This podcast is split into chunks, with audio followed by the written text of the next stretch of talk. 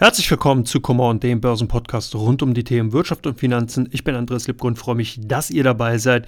Ja, wir hatten eine fulminante Handelswoche und umso wichtiger ist es natürlich dann, diesen Börsenpodcast zu hören, um eben auch zu erfahren, was waren die eigentlichen Antriebskräfte hinter den Kursbewegungen an Dow Jones, Nasdaq und natürlich dem DAX und oder im und natürlich auch die Frage, wie geht's weiter, beziehungsweise was passiert denn noch so an den anderen Börsen, die vielleicht nicht so im Fokus stehen und wir haben natürlich wieder, oder ich habe wieder viele Einzelwerte mitgebracht und natürlich geht es nachher auch in Teil 3 um die meistgesuchten Werte bei Investor und die meistgehandelten Werte von der Comdirect, wobei hier natürlich nur drei Vertreter jeweils zu finden sind, sonst wäre der Podcast ja doch sehr, sehr lang. Aber ich würde vorschlagen, ich lege gleich mal los und bewege mich in Richtung DAX und der neuen Rekordstände. Der DAX ist heute am Freitag an die 16.300 Punkte Marke herangelaufen, konnte zeitweise sogar ein bisschen rüberluken. Ich glaube, das Höchstkursniveau lag tatsächlich bei 16.306 Punkten. Und ja, gestern am Vatertag, Christi Himmelfahrt, ist sozusagen der Korken, der Deckel weggeflogen. Was waren die Beweggründe? offizieller Seite wurde angeführt, dass die mögliche Einigung der Republikaner und Demokraten im Repräsentantenhaus rund um die Anhebung der US-Schuldenobergrenze ein Auslöser gewesen sein könnte. Es gibt aber noch andere Punkte, die vielleicht auch zumindest mal eher von der handelstechnischen Seite dafür verantwortlich gewesen sein könnten. Und zwar zum einen hatten wir doch in letzter Zeit eine relativ hohe Shortquote gesehen, weil wenn man sich zum Beispiel den DAX ansieht, konnte man beobachten, dass dieser ja fast fünf Wochen lang in der Trading Range, also in der Handelsspanne zwischen 15.750 Punkten und 15.950 Punkten, immer wieder hin und her gependelt ist. Und da war natürlich sehr, sehr einladend, einfach diese Handelsspanne zu nutzen. Das heißt, man hatte dann einfach sich im bereits oberhalb, im Kursbereich oberhalb von 15.950 Punkten als Shortseller auf die Lauer gelegt, hatte dann die dann kommende Kursstärke abverkauft und hat sozusagen diese Position unten im Bereich von 15.750 bzw. 15.850 Punkten wieder eingedeckt. Das geht dann ganz gut, aber wie so oft, wenn man das Ganze zu lang und zu heftig ausführt, funktioniert das dann halt irgendwann nicht mehr.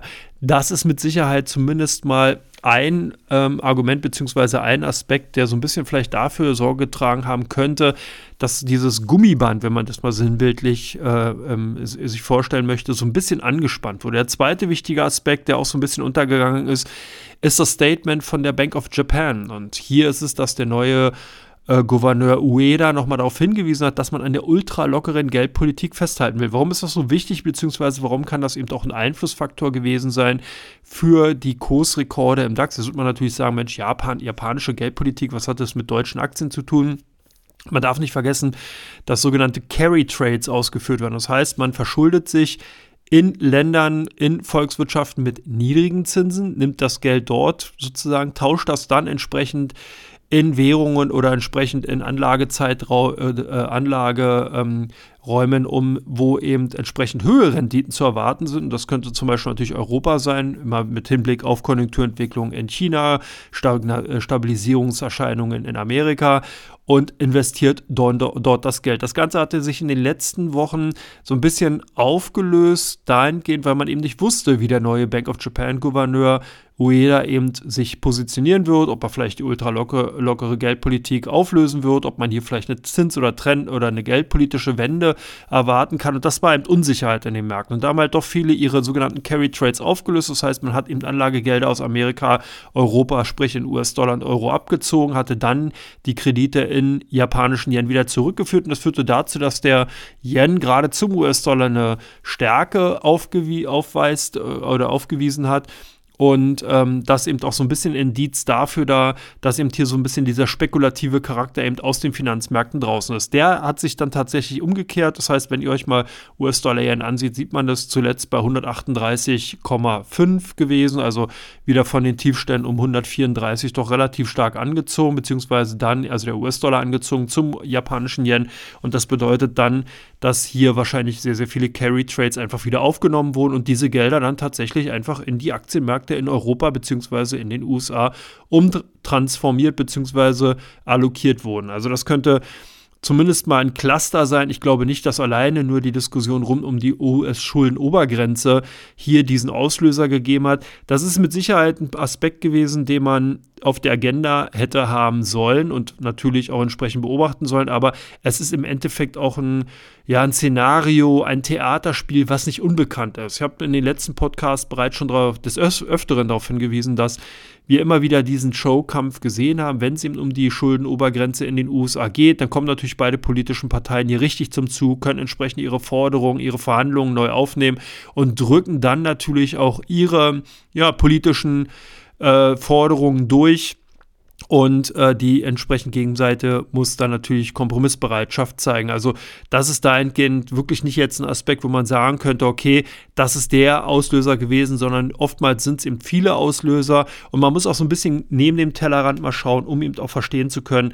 was da so passiert. Und deswegen ist natürlich auch ganz sinnhaft, einfach mal diesen Podcast zu hören. Last but not least natürlich auch so ein bisschen die grundsätzliche Skepsis, die einfach genereller Natur vorhanden war, was auch ganz spannend war. Ich hatte am ähm, Mittwoch einen, ein Webinar gemacht mit der Societe Generale und mit dem Bastian Galuschka von Stock 3 oder Stock 3 AG und äh, da hatten wir auch nochmal drüber gesprochen und da hatte eben der Holger Fertig von der Society General auch nochmal darauf hingewiesen, dass eben sehr, sehr viele Kunden derzeit wirklich Short-Positionen eingenommen haben. Nicht nur Short-Positionen auf dem DAX, sondern eben Short-Positionen auch in den großen Technologiewerten in den USA. Und wie es dann an den Börsen oftmals so ist, liegt eben die Masse dann falsch. Und das ist halt auch so ein Punkt, der auch wieder mal ganz gut aufzeigt, wie wichtig es ist, so ein bisschen neben den Tellerrand zu schauen, sich mal Open Interest generell zum Beispiel in den Terminmärkten anzuschauen, sich mal generell auch so ein bisschen die Marktstimmung anzuschauen. Und wenn man da entsprechend mal auch die einschlägigen Publikationen gelesen hat, dann ist man immer wieder sehr pessimistischen Redakteuren entgegengetreten. Man hat sehr pessimistische Kommentare und Analysen in, oder Analysten Research Reports entsprechend dann auch lesen können. Und das ist genau der Nährboden, auf den sich dann oftmals solche Kursentladungen einfach zeigen können. Ist die nachhaltig? Da würde ich mal ein Fragezeichen hintermachen, weil einfach, was wir momentan sehen, aus meiner Sicht heraus tatsächlich eher handelstechnischer Natur ist. Also wir sehen hier keinen makroökonomischen, fundamentalen Befreiungsschlag, dass man jetzt sagt, hey, der Ukraine-Krieg ist beendet oder wir haben in China oder in Amerika wirklich mega, mega gute Konjunkturzahlen gesehen, die dann sozusagen so einen Paradigmenwechsel einleiten können, sondern hier sind es eben wirklich diese handelstechnischen Aspekte. Werden wir massive und größere Kursrückgänge sehen? Nein, das sehe ich nicht, das denke ich nicht, weil einfach die die Kaufbereitschaft da ist von Investoren, die auf deutsche Aktien setzen wollen, mit Blick in Richtung China und vor allen Dingen natürlich auch mit Blick auf einer möglichen Stagnation, einer Stabilisierung in den USA, wo natürlich dann die europäischen Unternehmen 1A davon profitieren würden. Das heißt, wir haben hier einfach eine Situation, dass dieses Spiel, was wir zum Jahresanfang gesehen haben, die Platzierung eben auf europäische Unternehmen ist weiterhin im Gange. Und demzufolge denke ich, werden die Kursschwächen einfach auch erstmal gekauft. Das natürlich vorausgesetzt, dass sich jetzt keine Drastifizierung oder Dramatisierung im äh, Osteuropa dahingehend zeigen, dass jetzt der Ukraine-Krieg in irgendeiner Form es noch weiter eskaliert, beziehungsweise dass natürlich dann irgendwelche andere unvorhergesehbaren äh, Störfälle, Probleme, wie auch immer auftreten, die dann natürlich dieses äh, Szenario einfach äh, entsprechend dann natürlich durchkreuzen können. Aber von der aktuellen Gemengelage her denke ich, werden wir nochmal den einen oder anderen Kursrücksetzer sehen, der vielleicht nochmal so ein bisschen in den Bereich von eben der vorher bereits genannten Trading Range reinlaufen wird. Da werden einige Marktteilnehmer dann dankbar die Hände aufhalten, weil sie natürlich dann die Möglichkeit haben, einfach ihre Position endlich aufbauen zu können, die man vielleicht im Vorfeld in dieser Form hätte nicht aufbauen können oder vielleicht auch nicht geschafft hat. Und demzufolge bleibt der DAX zumindest mal interessant. Aber wie gesagt, es wird kein Durchma Durchmarsch sein, das sehe ich nicht. Ich glaube, wir werden zum Jahresende wirklich höher stehen, auch als das aktuelle Kursniveau. Das denke ich schon aber kurzfristig sehe ich hier doch einiges an Korrekturpotenzial. Da kommen wir gleich zum, äh, zum zweiten Thema. Japan als neue Kaufchance für 2023. Wieso habe ich das Thema reingenommen? Ja, weil es ganz interessant ist, wenn man sich mal die Ereignisse rund um den japanischen Aktienmarkt anguckt und wenn ihr euch auch in dieser Form mal den Nikkei-Index anschaut. Es ist ganz, ganz interessant zu sehen, dass hier seit einer Woche wirklich buchstäblich der Punk oder der Papst im Kettenhemd tanzt und dass hier der Nikkei wirklich ordentliche Performance vorgelegt hat und demzufolge auch ein schönes Beispiel dafür ist, wie eben auch einige Indizes einfach als Vorläufer international gelten. Was hatten wir hier für bereits kleinere, kleinere Indikationen und Hinweise gesehen? Wir hatten Warren Buffett zum Beispiel gehört, der auf seiner Shareholder-Meeting auf der Hauptversammlung eben in Oklahoma darauf hingewiesen hat, dass er eben Japan als sehr, sehr interessantes Anlageland sieht, dass er eben bereits auch schon Investitionen in ausgesuchten Unternehmen getätigt hat. Bereits schon im letzten Jahr, beziehungsweise in den letzten Jahren, war hier ja Buffett mit seinem Berkshire Hathaway sehr untriebig und hatte viele, viele japanische Unternehmen entsprechend in seinen Depots reingekauft, hatte das Ganze jetzt aufgestockt, hatte sogar auch angekündigt, das weiter vorantreiben zu wollen. Und wie es dann so natürlich so ist, scheinen dann eben auch andere Analysten, andere Investmenthäuser so ein bisschen wachgeküsst worden zu sein und haben sich entsprechend auf die, äh, den japanischen Markt mal gestürzt. Goldman Sachs namentlich, Morgan Stanley und einige andere große Investmentbanken haben dann hier sozusagen in das Bullenhorn geblasen, wenn man es so will, und eben für japanische Aktien getrommelt, haben eben gesagt, die sind super günstig im Vergleich zu anderen Aktienmärkten. Woher kommt das? Naja, natürlich, weil wir hier eine Art geschlossenes System sehen. In Japan ist die Situation so, dass der Finanzmarkt traditionell bereits eigentlich schon seit den 70er, 80er Jahren eigentlich eher in so einem ja, ähm, sehr, sehr engen Verhältnis zu der Wirtschaft insgesamt steht, zu den Unternehmen und natürlich auch zu dem japanischen Staat. Das heißt, wir haben zum Beispiel oftmals die Situation, dass eben japanische Staatsunternehmen bzw. japanische Staat direkt, indirekt Großaktionär bei den Unternehmen ist. Wir haben eine unheimlich starke Verflechtung der japanischen Unternehmen untereinander. Deswegen hat man auch oftmals von der Japan AG gesprochen, gerade in den 80er Jahren. Das Ganze wurde dann so ein bisschen defragmentiert oder beziehungsweise wurde dann eben auseinandergenommen. Man hatte eben da äh, Rufe gehört, die ihm gesagt haben, es muss eben eine Entflechtung stattfinden von diesen Strukturen, um eben das interessanter machen zu können für ausländische Investoren. Was aber in den letzten Jahren wieder passiert ist, dass genau das Gegenteil eingesetzt ist oder äh, zu sehen war, dass gerade eben große japanische Staatsunternehmen wie die äh, Japan Post und andere sich hier wirklich massiv in andere Unternehmen, in japanische Unternehmen eingekauft haben, teilweise wirklich beträchtliche Beteiligungen halten. Auch Beteiligungsunternehmen in Japan wie Softbank und andere große japanische Unternehmen haben an anderen Unternehmen entsprechend Beteiligung. Und das führt natürlich dazu, dass wir hier so eine Art geschlossenes System haben. Auch bei den Anleihen ist es so, dass hier der japanische Staat mit der größte Gläubiger ist. Das heißt, er kauft eigentlich indirekt und direkt auch wieder die eigenen Schulden, die eigenen Anleihen, hält diese dann und finanziert sich damit selbst. Das ist also eine sehr, sehr kuriose Situation. Die führt auch dazu, dass zum Beispiel teilweise die Bank of Japan in einer Situation stand, dass sie eine gegensätzliche Interessensbekundung äh, von dem japanischen Finanzministerium gegen die eigene Geldpolitik ausführen musste. Das war vor einiger Zeit mal zu sehen, dass man eben hier Interventionen bei dem japanischen Yen, ich hatte es ja gerade im ersten Teil schon mal ausgeführt, eben gegen den US-Dollar ausführen musste. Das heißt, man hat eben die künstliche Abschwächung des japanischen Yen aufgehalten, der ja doch teilweise dramatische Züge angenommen hat. Er hat den US-Dollar entsprechend verkauft, den japanischen Yen gekauft, um eben diesen, äh, dieser Abwertung entgegentreten zu können. Und äh, das war natürlich nicht im Interesse von der Bank of Japan, war aber im Interesse von dem Finanzministerium in Japan. Also ganz, ganz kurios, was da passiert ist. Und äh, wir haben auch die japanische Notenbank, die ja hier weiter mit ihrem Yield Curve Control Program unterwegs ist. Das heißt, hier werden wirklich die Laufzeiten, Renditen über die verschiedenen Laufzeiten kontrolliert und äh, gesteuert durch entsprechende Anleihenkäufe und Verkäufe, dass man die eben in einem engen Zinsband hält und damit die Kontrolle über die Anleihenmärkte hat. Also man merkt schon, es ist ein sehr, sehr stark kontrolliertes System in Japan, aber das führt eben auch dazu, dass eben viele Investoren einfach gar nicht mehr so groß den Fokus auf Japan hatten und Japan damit sozusagen eigentlich eher undercrowded war. Das heißt, viele Investoren haben Japan, japanische Aktien in ihren Depots bisher gar nicht so berücksichtigt gehabt und entsprechend natürlich war diese Bewegung, die wir momentan sehen, dann eine logische Konsequenz. Das heißt, wenn natürlich dann alle aufmerksam wären durch Warren Buffett, durch große Investmentbanken und entsprechend in japanische Aktien rein wollen, dann kann teilweise und hier und dort mal die Tür zu klein werden und entsprechend dann natürlich auch der Druck in den Aktienkursen entsprechend hoch sein. Wo die Reise noch hingehen kann, ja, das ist ganz spannend, wenn man sich den Chart ansieht, sind wir tatsächlich dabei, so ein bisschen die alten Verlaufshöchstkurse aus den letzten Jahren rauszunehmen. Und wenn das in dieser Form so weitergeht, kann das tatsächlich weitergehen bis in den Bereich von 36 bzw. 39.000 Punkten. Und wo sind wir momentan? Ungefähr bei 29,5 bis 30.000. Also da wäre doch ordentlich Luft drin.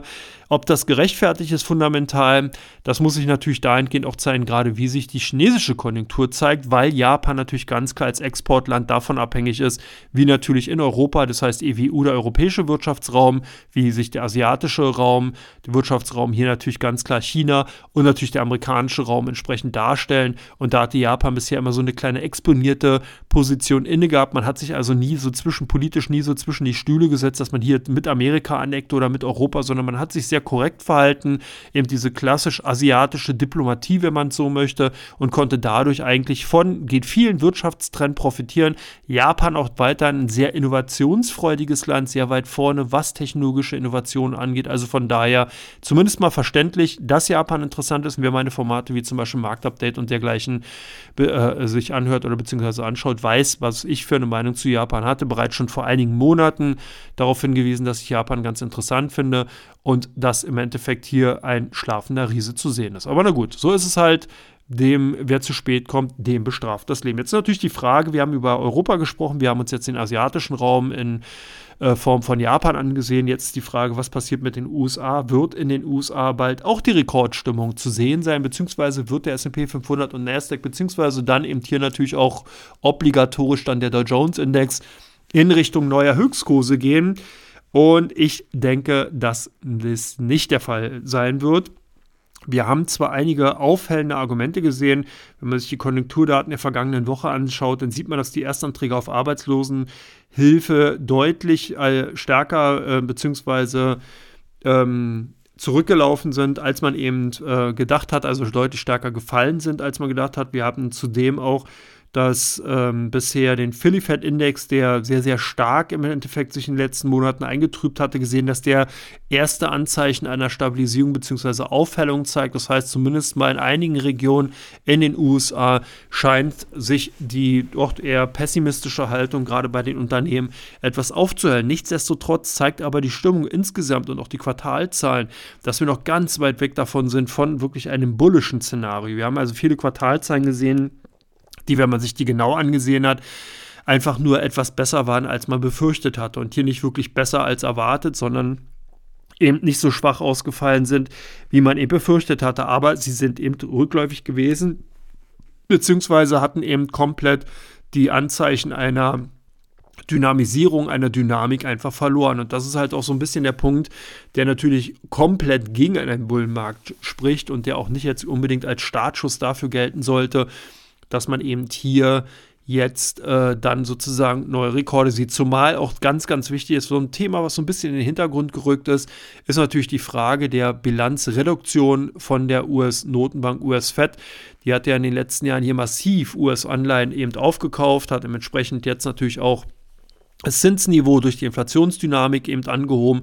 Und jetzt stellt sich die Frage, ob die US-Fed und wie vor allen Dingen die US-Fed hier weiterhin ihre äh, angekauften Anleihen in den Märkten abgeben wird, wie die dann entsprechend angenommen werden und so weiter. Also viele Punkte, die dann natürlich direkt auf die Chance-Rendite-Erwartung bzw. Risikorendite äh, Erwartungen drücken, beziehungsweise diese dann eben auch teilweise sehr, sehr stark in Richtung US-Anleihen im Endeffekt dann fokussieren, sodass hier der Anleihemarkt einfach momentan so ein bisschen äh, die Vorreiterposition hat bei vielen Investoren, weil die sich halt sagen, hey, okay, ich habe hier wirklich ein, die Möglichkeit, Renditen um die 5% in irgendeiner Form einkassieren zu können, eben durch natürlich die Coupons, die dann gezahlt werden und habe aber quasi ein überschaubares Risiko dahingehend stehen, währenddessen ich bei Aktienanlagen natürlich dann immer wieder das Risiko der Kursverluste habe, eben auch das Risiko der konjunkturellen Entwicklung habe, die sich ja dann ganz klar davon ableiten lassen, wie natürlich das Zinsumfeld ist,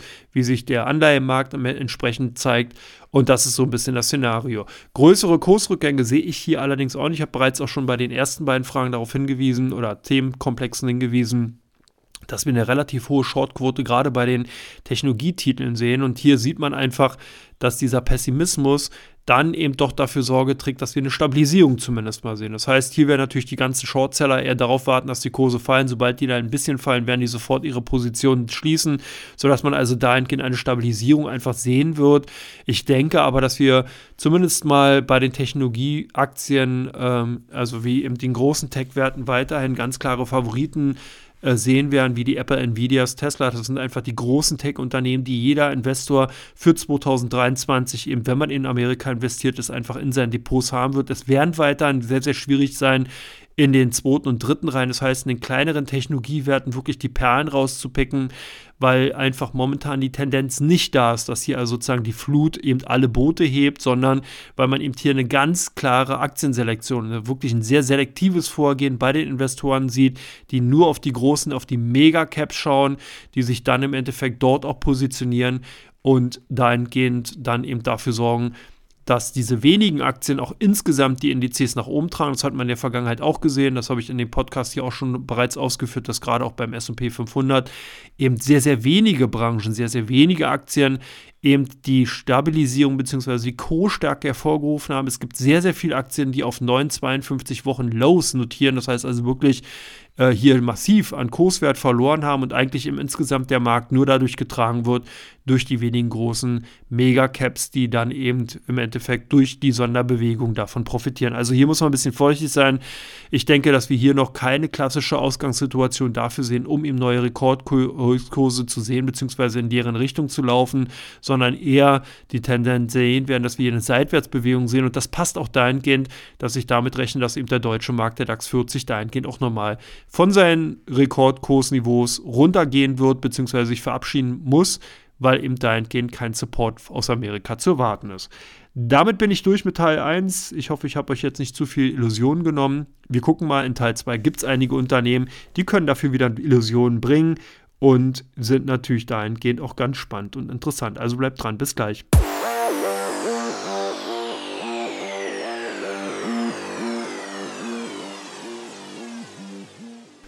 Herzlich willkommen zurück zu Come On, dem Börsenpodcast. Und ihr seid bei Teil 2 gelandet. Und hier geht es jetzt um die Einzelaktien, um die Einzelunternehmen, die in der vergangenen Woche besonders stark herausgestochen haben oder hervorgetreten sind und die dahingehend den Weg hier in dem Podcast gefunden haben. Und natürlich auf Platz 1 Applied Materials, ein Halbleiterausrüster aus den USA, der hier äh, natürlich dann seine Position auch gefunden hat in dem Podcast.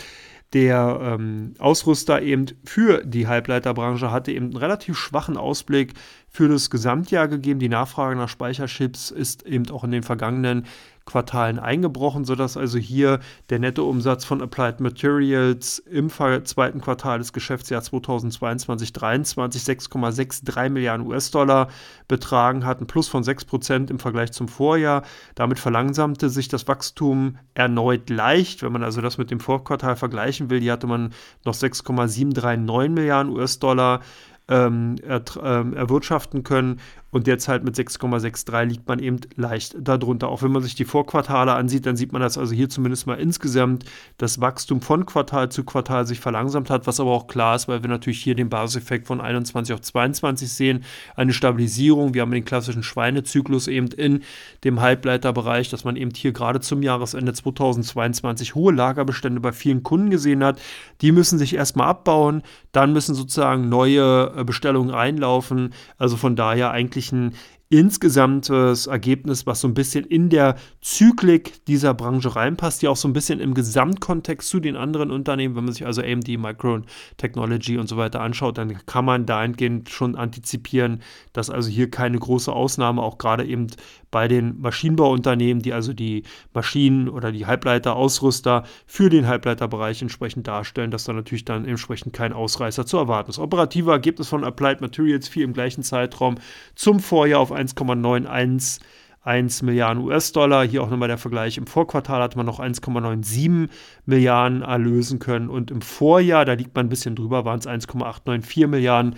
Also hier auch so ein bisschen dieses klassische zyklische eben Ergebnisbild unterhalb des Jahres. Operative Marge ähm, lag mit 28,8 Prozent auch leicht unter dem Vorjahr. Der Vorquartal konnte man noch 29,2 und zum im Vorjahr sogar 30,3 Prozent erzielen. Zeigt also auch hier, man merkt also, dass zum, der Margendruck da ist. Das heißt, die Kosten steigen natürlich durch die Inflation, sprich durch die Löhne und Gehälter, die man bezahlen muss und insgesamt natürlich auch durch die Rohstoffkosten, die man eben hat. Und das spiegelt sich natürlich dann in einer sinkenden Marge wieder, beziehungsweise sind natürlich auch die Preise für Speichermedien entsprechend gefallen, beziehungsweise drückt das dann natürlich insgesamt auch auf das Geschäft von Applied Materials, dass man hier also weiterhin seine Maschinen entsprechend an den Mann und die Frau bringen kann, muss man natürlich dann auch teilweise mit den Preisen etwas runtergehen. Ein Nettogewinn wurde dadurch erzielt von 1,575 Milliarden US-Dollar. Im Vorjahr waren es auch nochmal 1,536 Milliarden. Und Ergebnis pro Aktie ist dann, liegt dann bei 1,86 Dollar. Im Vorjahr war es bei 1,74 Dollar. Also auch hier sieht man nochmal ganz gut, dass nach US-Gap dann eben das Ergebnis pro Aktie entsprechend höher ausfällt als im Vorjahr, weil man dann entsprechend natürlich ähm, Kosten und äh, andere Einflussfaktoren anders entsprechend dann bei den einzelnen Runterbrechen auf die Aktie bewerten bzw. dann sehen kann.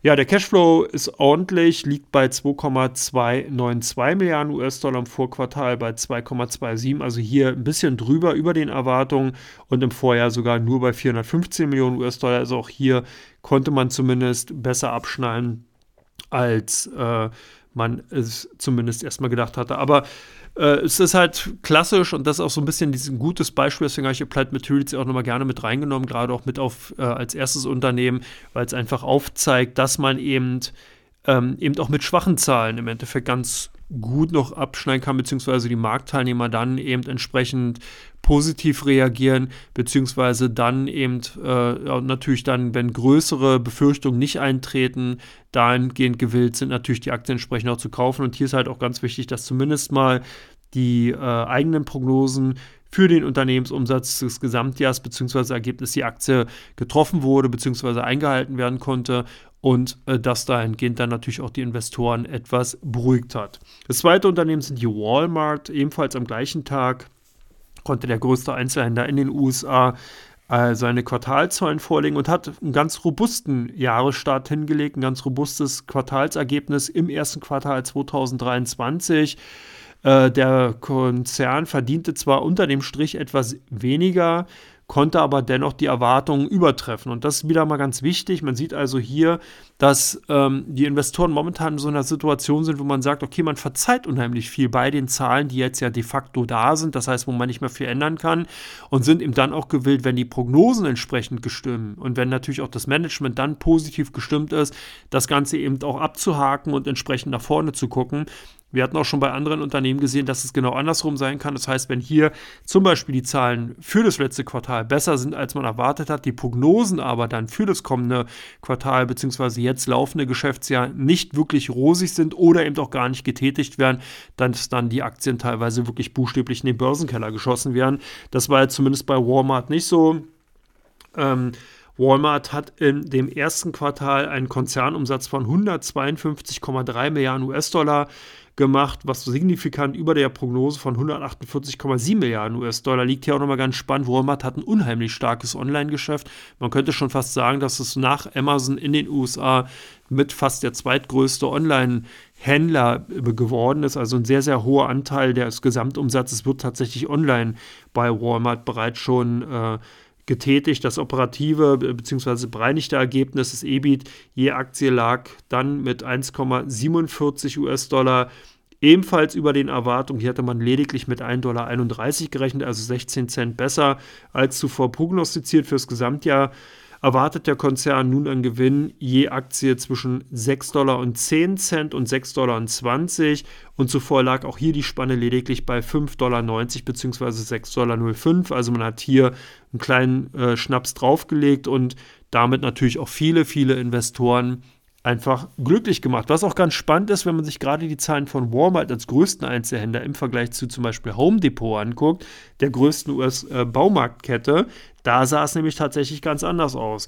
Home Depot hat nämlich im letzten Quartal 2023-24, also was zumindest im ersten, äh, im Januar endete, das Geschäftsjahr, die Zahlen präsentiert und hier war man nun nicht wirklich ganz glücklich damit. Schlechtes Wetter, fallende Holzpreise, Inflationsentwicklung, Konsumzurückhaltung, natürlich auch der eher stagnierende bzw. rückläufige Immobilienmarkt in den USA sorgte einfach dafür, dass eben hier der Umsatz hinter den Erwartungen liegen geblieben ist. Man hatte lediglich 37,26 Milliarden US-Dollar erzielt. Die Analysten hatten vorher mit 38,28 Milliarden US-Dollar gerechnet. Im Vorjahr hatte man noch 38,91 Milliarden erzielt. Also selbst hier wurden schon Abschläge gemacht. Das heißt also, man kann gut sagen, 3% haben die Analysten bereits abgezogen. Jetzt liegt man also auch noch unter dieser Marke. und äh, demzufolge natürlich kein schönes Ergebnis. Der Gewinn ging von 4,09 Dollar auf 3,82 Dollar je Aktie zurück. Und damit lag aber Home Depot noch leicht über den Schätzungen von 3,80 Dollar.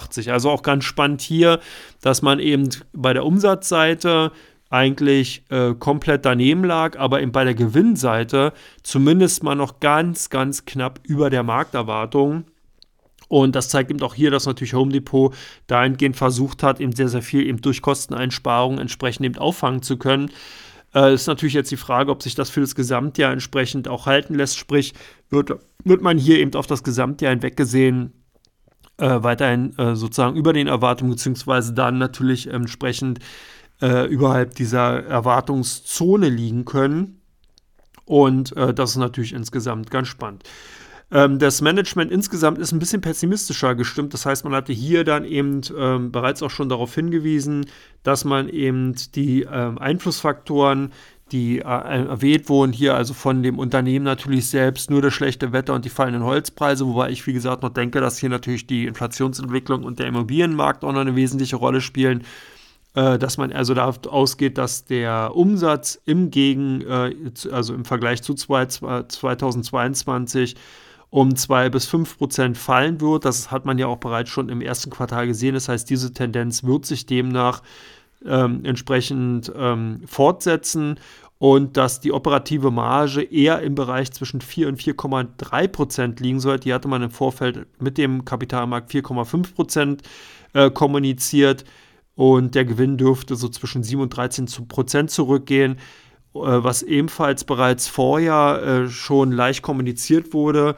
Aber hier war man etwas vorsichtiger, das heißt, man hatte hier bereits einen Gewinnrückgang, beziehungsweise hat den Gewinnrückgang im einstelligen Prozentbereich äh, gerechnet, hat den jetzt also ein bisschen ausgeweitet, die Spanne von äh, 7 auf 13 Prozent, nicht mehr von 7 auf 9 Prozent. Also von daher ist man ein bisschen breiter geworden. Keine guten Anzeichen ist aber bereits schon größtenteils auch in den Aktienkursen natürlich von Home Depot entsprechend eingepreist worden. Und von daher äh, dürfte das keine größere Überraschung sein. Home Depot hatte auch schon so ein bisschen den Markt underperformed in den ersten Monaten, gerade im 2023 haben halt viele Investoren hier wirklich keine großen Perspektiven mehr gesehen. Die Story bei Home Depot erstmal vorbei. Ist ja auch kein großes Wunder, wenn man sich anschaut, dass natürlich hier in den Jahren 2021 doch sehr, sehr signifikante Umsatzzuwächse, Gewinnzuwächse zu sehen waren. Hier auch so ein bisschen der Vergleich, wenn man sich mal die Hornbach Holding anschaut, da waren ähnliche Zahlen zu sehen. Das war, fand ich ganz spannend. Also auch hier in Europa ähnliche Tendenzen wie in den USA. Deswegen würde ich das Ganze, wie gesagt, ein bisschen ausweiten und da nochmal die konjunkturelle und Immobilienmarktkomponente mit reinnehmen und nicht nur lediglich eben entsprechend die Wetterlage und dann eben die Holzpreise. Aber äh, Baumarktketten werden es erstmal schwer. Hier wird es wahrscheinlich 2023 nicht allzu viel zu holen geben und von daher äh, so sind dann eben auch die Zahlen einzuschätzen gewesen. Der nächste wäre Deere. John Deere, wer kennt sie nicht, die Rasenmäherfirma, beziehungsweise dann eben Deere die äh, auch die, ähm, der große Agrarbau bzw. Agrarmaschinenunternehmen äh, ein ganz spannendes Unternehmen. Das ist wirklich ein Vorreiter im Bereich Smart Tech, wenn man so will. Deere hat eben ähm, ferngesteuerte Traktoren, ferngesteuerte Mähmaschinen hergestellt, wo eben dann die Bauern die Möglichkeit haben, die wirklich über GPS gesteuert ähm, alleine solo sozusagen über die Felder fahren zu lassen. Man kann das dann über Drohnen kontrollieren, wie eben dann diese Maschinen arbeiten. Da ist sozusagen kein Mann mehr auf den entsprechenden Maschinen drauf und genau das war eben auch natürlich ein äh, ja, eine Entwicklung, die einfach viele amerikanische Bauern dazu verleitet haben, entsprechend ihre Maschinen neu zu kaufen, umzurüsten, wie auch immer. Auf jeden Fall konnte man damit die Gewinnschätzung der Marktteilnehmer um Längen schlagen. Also man lag hier wirklich weit, weit über den vorher getätigten Erwartungen. Die lagen nämlich äh, bei 8,64 Dollar pro Aktie und man meldete dann 9,65 Dollar, was natürlich ein hammerhartes Ergebnis ist. Man darf nicht vergessen, wir reden ja nicht über ein Technologieunternehmen, sondern wir also ein Tech-Unternehmen im weitesten Sinne, sondern ja eigentlich über ein Maschinenbauunternehmen. Aber wie gesagt, die Tech-Komponente kommt eigentlich hier ganz gut durch, wie ich ja eingangs schon gesagt habe, dass eben genau dieses Smart Agrar beziehungsweise dann eben die Smart Technology einfach dahingehend auch ein ganz klarer Umsatztreiber ist.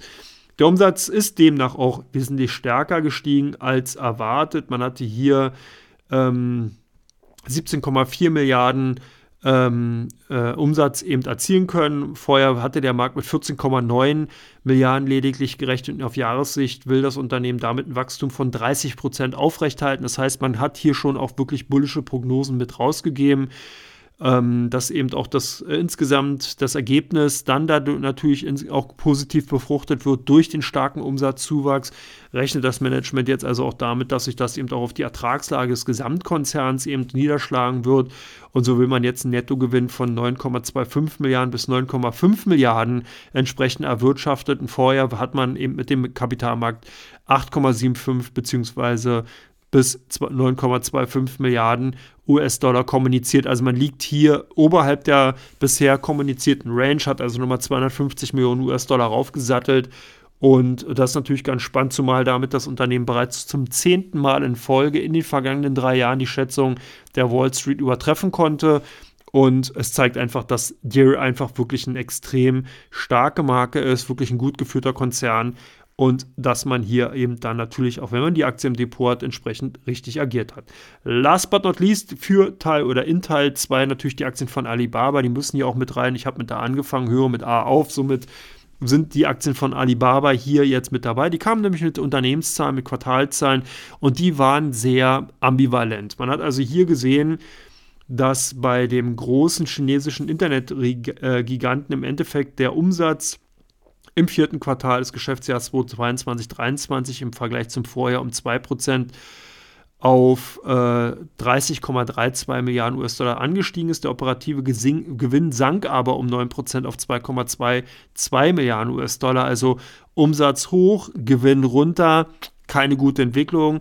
Unterm Strich blieb ein Gewinn je Aktie von 1,56 Dollar übrig und äh, Analysten hatten hier aber bereits im Vorfeld mit einem Gewinn von äh, einem Umsatz von 29,97 Milliarden und einem Gewinn pro Aktie von 1,36 Dollar gerechnet. Also man liegt zwar ein bisschen drüber, aber insgesamt hat man damit halt keinen Hund hinterm Ofen hervorgelockt, weil halt hier wirklich mehr erwartet worden war. Gerade der Umsatzzuwachs ist genau das die Gretchenfrage gewesen. Hier hatte man einfach gedacht, dass gerade eben die Konjunkturerholung in China dafür sorgen wird, dass eben gerade bei den großen Retail-Unternehmen wie eine Alibaba einfach wesentlich mehr zu sehen ist, dass man einfach hier eine wesentlich stärkere Umsatzsteigerung sieht, weil ja bereits, wie vorhin schon angeführt, der Gewinn pro Aktie bzw. der Gewinn, der dann übrig bleibt, natürlich sehr stark dadurch angehoben werden kann, indem man entsprechende Kostenreduktionen vornimmt, indem man dann natürlich hier und dort an einigen Stellstrauben dreht, sodass dann der Gewinn hochgeht. Aber wichtig ist natürlich, dass ja eigentlich das Gewinn wirklich oder beziehungsweise dass der Umsatz brummt, dass also hier die Kassen klingeln, damit man dann eben auch perspektivisch natürlich auch einen weiteren höheren Gewinn sieht, weil irgendwann ist natürlich auch die Effizienzgestaltung bzw. die Kostenreduktion ja limitiert. Man kann nicht unendlich die Kosten reduzieren, weil dann ist irgendwann der Laden sozusagen ja auch platt. Aber von daher hier eben deswegen auch verständlich, dass da die Analysten und die Investoren eher enttäuscht waren. Darüber konnte auch nicht hinwegtäuschen, beziehungsweise die Aktien konnten sich auch nicht dadurch retten, dass eben der CEO Daniel Tiang darauf hingewiesen hat, dass man das Cloud-Geschäft eben abspalten will, dass man dies als Aktiendividende an die bestehenden Anteilseigner ausschütten will und dass man auch ein Börsenlisting natürlich plant äh, wobei man aber keinen Zeitplan eben gegeben hat. Aber diese Nachricht war ja auch nicht neu. Es wurde ja bereits schon vorher kommuniziert, dass eben Alibaba sich aufspalten will, dass man eben hier in fünf Bereiche im Endeffekt dann zukünftig agieren wird. Das heißt, als Alibaba der Retail-Plattform, dass man eben hier die Cloud Intelligence Group, wie sie heißen soll, also die Cloud-Sparte entsprechend eben äh, als per Spin-off rausgeben wird. Dann ist man weiterhin dabei, die Logistiksparte Yao entsprechend auch als IPO zu separieren und man will auch die Lebensmittelkette Freshippo ebenfalls äh, aus dem Konzern rauslösen und damit dann eben separiert an die Börsen bringen. Aber wie gesagt, die Pläne ja nicht ganz neu, bereits schon in den Aktienkursen eingepreist, sodass also hier obwohl man jetzt ein bisschen konkreter geworden ist, dann eben doch noch so ein bisschen die äh, negativen Umsatzzahlen, beziehungsweise nicht negativen, aber die unter den Erwartungen, beziehungsweise die eher äh, niedrigen Umsatzzuwächse dann doch so ein bisschen das Ganze eingetrübt haben. Ich hoffe, ich habe eure Stimmung nicht eingetrübt. Ich hoffe, ihr bleibt auch dabei bei Teil 3. Da geht es nämlich gleich um die Top 3 Aktien bei OnVista und die Top 3 Aktien bei der Comdirect. Und die sind dieses Mal natürlich auch wieder ganz spannend. Bis gleich.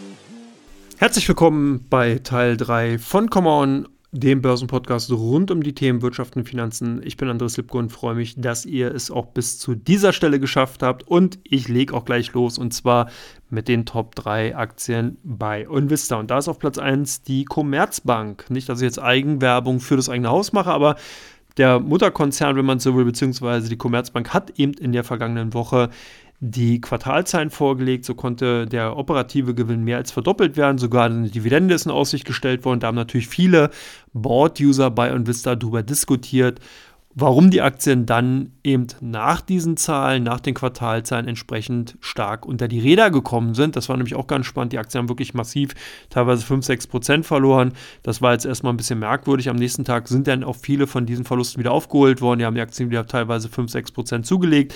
Und das ist natürlich ein reges Diskussionsthema gewesen. Platz 2 nehmen die Aktien von Infineon ein. Hier äh, profitiert der Konzern gerade von sehr, sehr robusten Geschäften in den Wachstumsmärkten Elektromobilität und Energie. Wir haben auch sehr, sehr viele Kooperationen gesehen, unter anderem mit der chinesischen Foxconn.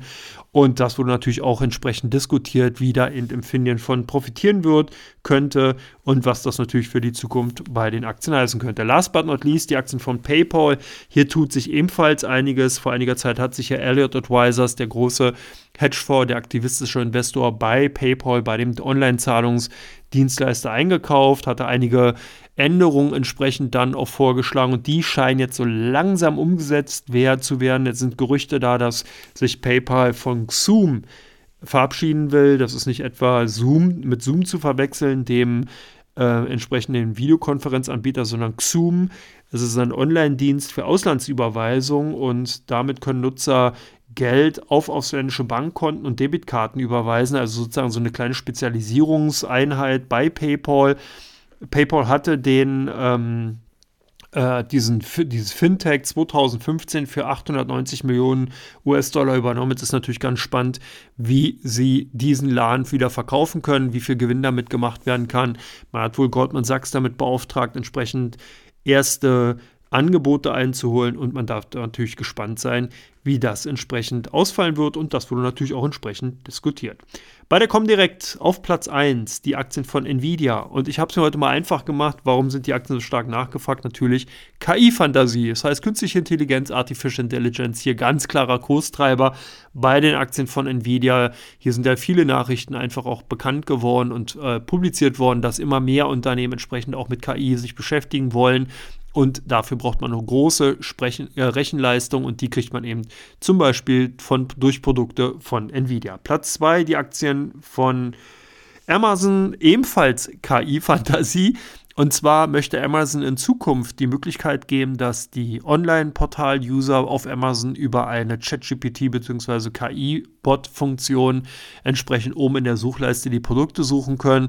Ist natürlich mega spannend, hat den Aktien nochmal so einen kleinen Boost gegeben. Man merkt also hier KI, AI-Fantasie momentan der omnipräsente Kurstreiber und natürlich auch bei den dritten Aktien von AMD ebenfalls KI, AI, Fantasie. Man merkt also, das Thema ist momentan wirklich in allen Bereichen zu sehen. Also hier jetzt gut drei Technologieaktien, aber alles, was in irgendeiner Form mit AI zu tun hat, wird momentan gekauft. So also auch die Aktien von AMD, alle drei Aktien ganz klar im Kauffokus. Viele Kunden von uns haben da einfach massiv zugegriffen, gekauft. Es wurde viel, viel gehandelt, klar, aber hauptsächlich dann tatsächlich eher auf der Buy-Side, sprich die Kunden haben da eher zugegriffen. Ich hoffe, euer Unternehmen war dabei, ihr hattet Spaß und eine kurzweilige Unterhaltung mit der heutigen Podcast-Ausgabe. Ich bedanke mich da bei euch dafür, dass ihr mir so lange zugehört habt. Heute wieder etwas länger. Ich hoffe, ich habe euch nicht zu sehr strapaziert. Ich wünsche euch ein schönes Wochenende. Genießt entsprechend die freie Zeit und die nächste Börsenwoche wird natürlich wieder einiges parat und bereithalten. Wenn ihr Fragen zu Unternehmen oder entsprechend Anregungen für den Podcast habt, könnt ihr die mir natürlich zukommen lassen. Einfach eine E-Mail schreiben an com-on.comdirect.de und ich werde dann entsprechend eure Fragen natürlich auch gerne mit aufnehmen. Ansonsten wünsche ich euch alles Gute, bedanke mich nochmal bei euch und bis demnächst. Macht's gut. Ciao, ciao.